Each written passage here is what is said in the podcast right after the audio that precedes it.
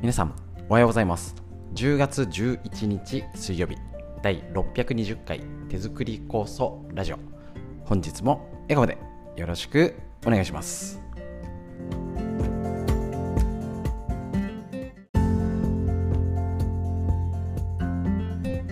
こちら手作り酵素ラジオは埼玉県本庄市にあります芦沢治療院よりお届けしております。私の母親が手作り酵素を始めて35年以上経ちまして北海道帯広市にあります。十勝金星社川村文夫先生にご指導いただいておりまして家族で酵素を飲み治療院ということで酵素の指導仕込み会などをやっております。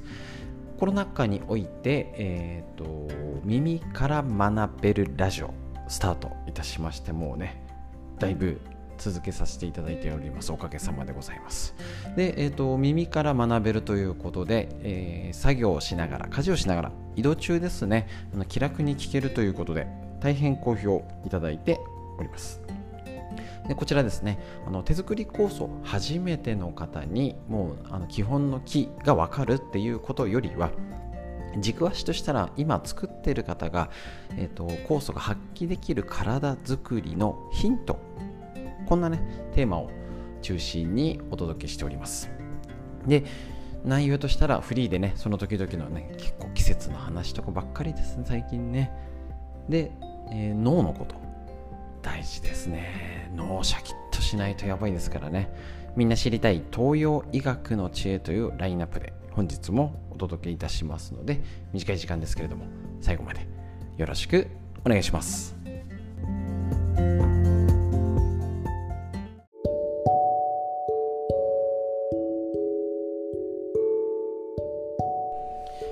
はいということでですねえっ、ー、となんか冬の寒さ冬ほど気温はね下がってなかったんですけどなんかもう結構厚手の上着が欲しいぐらい寒いよね夜。っていうのを経験した後に昨日267度ですかね。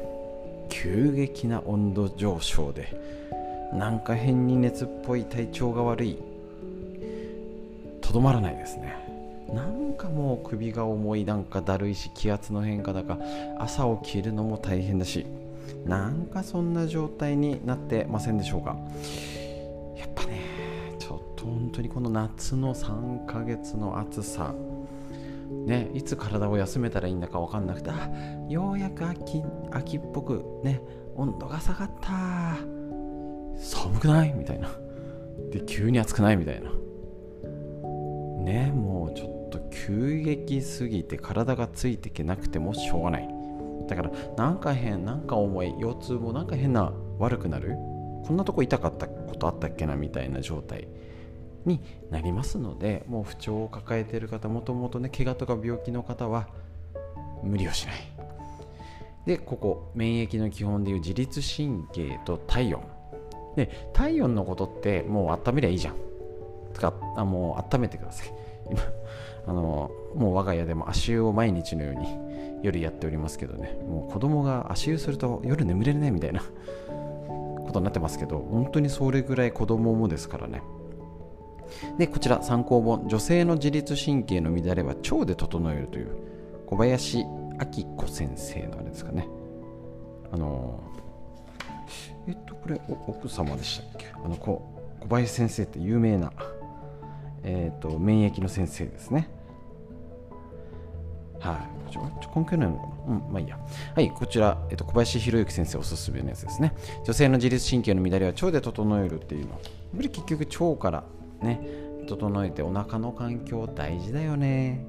なんですけど、ちょっとここに自律神経がまあまあ分かりやすく書いてあるので、この説明を紹介します。自律神経は生命維持活動を支える重要な神経です。っていうようなことが書いてあるんですけど 読まないんかいって読みますけどそう結構自律神経がね天気でねってもうテレビでも言うようになってきた割にはまあ説明できないっていうか分かりづらいんですね。チェックしましょう。私たちの体には暑ければ汗をかいて体温が上がりすぎないように寒ければ鳥肌が立ったり震えたりすることで体温が下がりすぎないようにするといった外部環境に変化があっても体の内部環境を一定に保つ働き恒常性ってやつですね。同じ同じ状態を保つっていう機能が備わっています。この恒常性を保つために働いているのが自律神経です。だいぶあのー、凝縮されたまとまった文章ですね。要は温度が上がったり下がったりあっちだの寒いだの湿気が多いとか乾燥してるとか外部環境に合わせて体を整える働き。自律神経です。神経はまず体の神経ってやつですね。こちら神経はまず脳と脊髄からなる中枢神経っていうグループがあります。体の中にね脳と脊髄。要は脳の中枢です。でこの脳と脊髄からねえーと、なる中枢神経とこの中枢神経っていうのが末梢神経。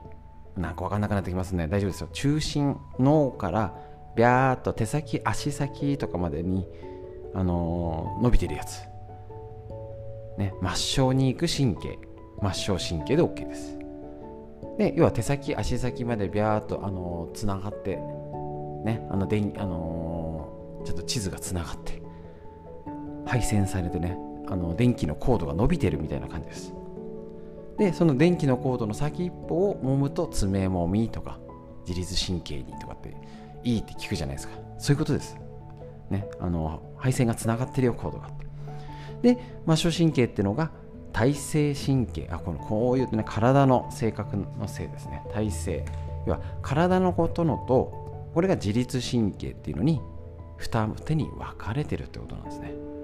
2種 ,2 種類、ね、体勢っていうと、ね、使い慣れないんで大丈夫です。要はこれで要は手手を動かすとかの配線のルート。と要はあの脳が働き脳が手を動かせ足を動かせっていう配線。脳から手っていう方向と。知覚神経熱っとか触った要は手先足先から中枢に向かう知覚神経っていうですね。これがあるんですね。なのでえっ、とまあ、そっちはね体性神経って名前覚えなくていいんですけどああまあ手を動かす神経ね。これが遅れるとなんかうまく動きが悪いとかしびれとかになったり暑さが過敏になるもしくは鈍感になっちゃう。なんかそれは分かりやすいよねとでえーと、例えばこの指令を体全体に伝えるっていうの中の自律神経っていうのがあってこれが交感神経と副交感神経っていうことをやってくれてるんですね。この配線パターンがどうかっていうと例えば眠ってる間も呼吸したり呼吸を速くするとか浅くゆっくりするとか心臓が動くとかですね。汗をかくとか。体温を調節する。はい消化してねっていう配線パターン。これはいわいわゆるイメージとして手を動かす足を動かすはいやってみて。できるけどはいじゃあ今消化を始めてください。とかちょっと消化ストップしないみたいな。ちょちょい待ちみたいなってコントロールできない配線なんですよ。ですよね。例えば知覚神経痛みがあるよって言ったら冷やすことによって少し神経を鈍らせる。多少コントロールはできるよ。運動神経はまさに手を上げる。ね。下ろす。思い通りになるよ。で自律神経っていうのは自立してるっていう意味ではおいてある意味人間の意思でコントロールできないよということ。この自律神経が働かなかったら脳と体は外部の環境の変化に大きく左右されて要は真夏であんだけ40度近い近くに置いといて体温が40度45度50度って上がってっちゃったらやばいですよね。だけどどうでしょう？その調節機能がない車の中の車内って要は、えーと、エンジンを切った車の温度とか、ね、エアコンがついてない部屋とかってどんどん気温が上昇しますよね。ある意味エアコンで言ったら常に自動モードでついてくれてるので。そうなんですね。だから急に温度下がってもあ下がったら暖房つけよう。上がったら冷房つけよう。ねあのー、あ乾燥してる。加湿しよう。あ湿気が多い。除湿しようっていうピッピッピッピッピッピッピッピねリモコンが勝手に自動運転モードで働いてくれてます。この自動運転モードが例えば普通なら三寒四温とかいうようになんか暑いね寒いね季節の変わり目真冬だったら真冬真夏だったら真夏ってある意味ずっと夏モードならピピピピピピピしないでピッつきっぱなし。な慣れちゃえば自律神経的にはある意味大丈夫。いい加減ざっくり言うと。ただ季節の変わり目ってなんかピッピッピッピッみたいな。今日は暑いぞ。今日は寒いぞっていうのがあるのでもともと季節の変わり目は体調を崩しやすいよねっていうことだったんですね。それがこのある意味えっ、ー、とこれが夏の間何にも調整しないで普通なら今日は暑いね。暑い中にも今日は暑いね。今日は内場だね。っていう日があるのにずっと暑いしある意味体はエアコンの中に一晩中いたってことはこのピピが働かずに済んじゃった。で今急激にピピじゃなくて季節の変わり目忙しいねがピピピピピピピピピピピピピピピピあのリモコンがガチャガチャガチャガチャなってもうあおかしいってなってるのが今ですなのでこの自律神経狂うよねっていうことになります。この辺の大雑把に理解しといてじゃあ体温めなきゃ調子が悪くなくてもねなんかよくわかんない。ね、あの症状がちゃんと出てなくても何か不調は今何しろ温めなきゃダメだよ。しっかりそれが分かると思います。し今自律神経を整えるってことしておかないとどう出るかですよね。免疫に関わるわけなので。生活習慣病とかいろんな病気になる元を作っちゃう。これはねもうどこの本にも書いてあることですしそのアボ先生のね自律神経と体温がポイントだよってことは今自律神経と体温のことを対処しようねってのがちゃんとわかると思います。正しく理解して手作り構想活用してみましょう。長くなりました。フリーの話以上です。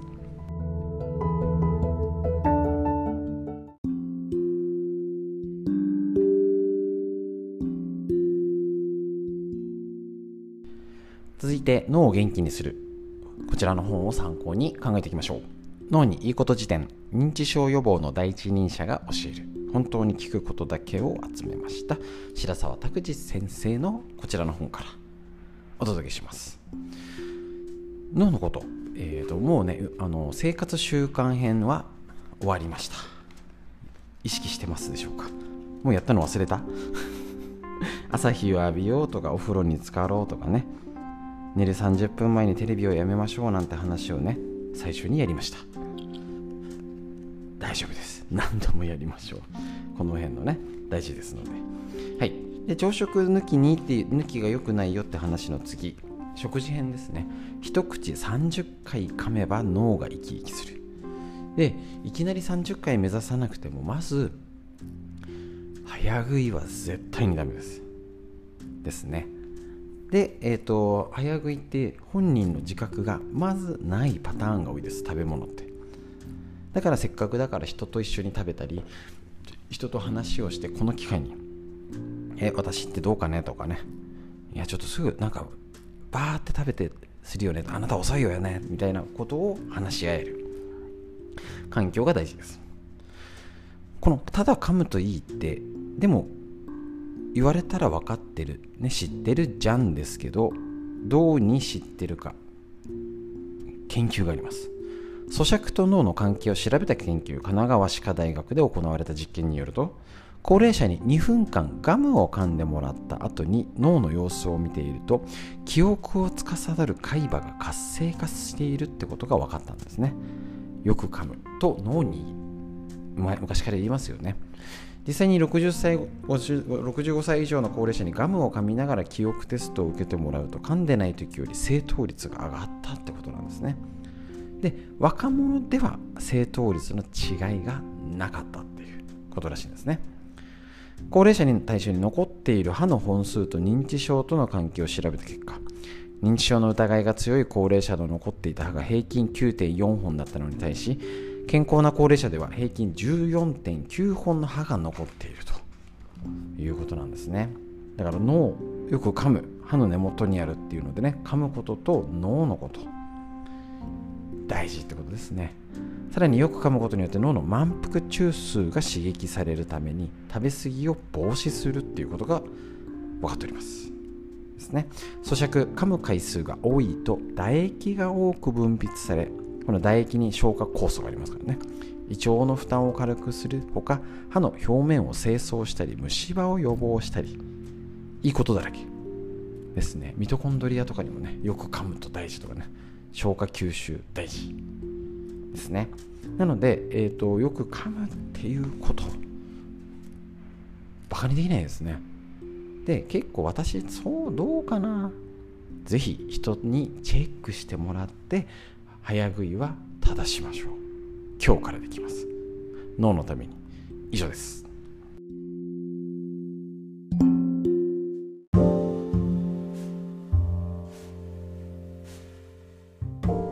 続いて東洋医学の知恵。緑薬品漢方堂の毎日漢方。体と心をいたわる365のコツ。桜井大輔先生の夏目社より。お届けして一緒に東洋医学の知恵を勉強していきましょう1日1ページとっても参考になりますこちら、えーと、今日のは月経が不定期イライラや落ち込みが激しいタイプということでこちらですね、えーと、生理のことについてお話ししますので、えーと月経が不定期な人ね、娘さんとかお孫ちゃんとかねこういう少しね会話ができるといいかもしれないですよね。えっと、基礎体温の変動が激しく安定しない。意外と測ってないなんて人もいると思います。低温期から高温期への移行に時間がかかる。ここまで分析はねなかなかあれかもしれません。月経痛がひどかったり時には月経がなかったりする。月経前にお腹が張る。イライラする。ため息や肩こり頭痛が起きやすい。乳房が張って痛むストレスに弱く情緒が不安定。これらの症状があるならば気の流れの滞りが月経リズムを狂わせていると考えられます。中医学では体内に気というエネルギーのスムーズな流れがありそのエネルギーが内臓や脳ホルモンなどの活動を促していると考えます。心臓も胃腸もそして月経のリズムさえもこの気の流れによってコントロールされています。精神的なストレスや寝不足過労などが重なり正常な気の流れが滞ってしまうとホルモンの分泌が乱れて月経が不定期になってしまうんです。対策は次のページで紹介しますということでまた明日になるんですけどね。まあ次のページならいいか。このね本の本のちょっとうんっていうのはとんすごい飛んじゃうっていうのはねもったいないっていう感じですけどね。飛んじゃうのは理由があるのかな？まあいいや。そういうふうに気の流れただねどうしようもできないっていうんじゃなくてまた気の流れって言ってもちょっとあれかもしれないですけど流れ巡り循環って捉えるとあ温めればいいんだとかストレッチすればいいんだとか食事気をつけようっていうやれることが見えてきます。ぜひこの体を全体として見て対策してみましょう。という医学の知恵以上です。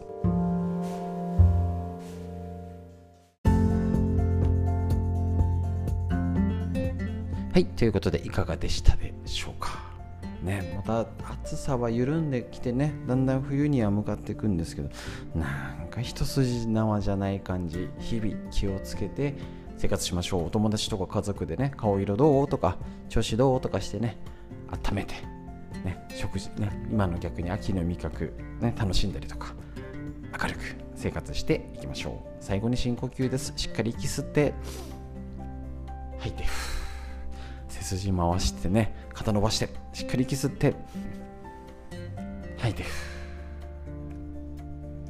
素敵な一日が始まりました。皆さんにとってより良い一日になりますように。本日も最後までお聴きくださいましてありがとうございました。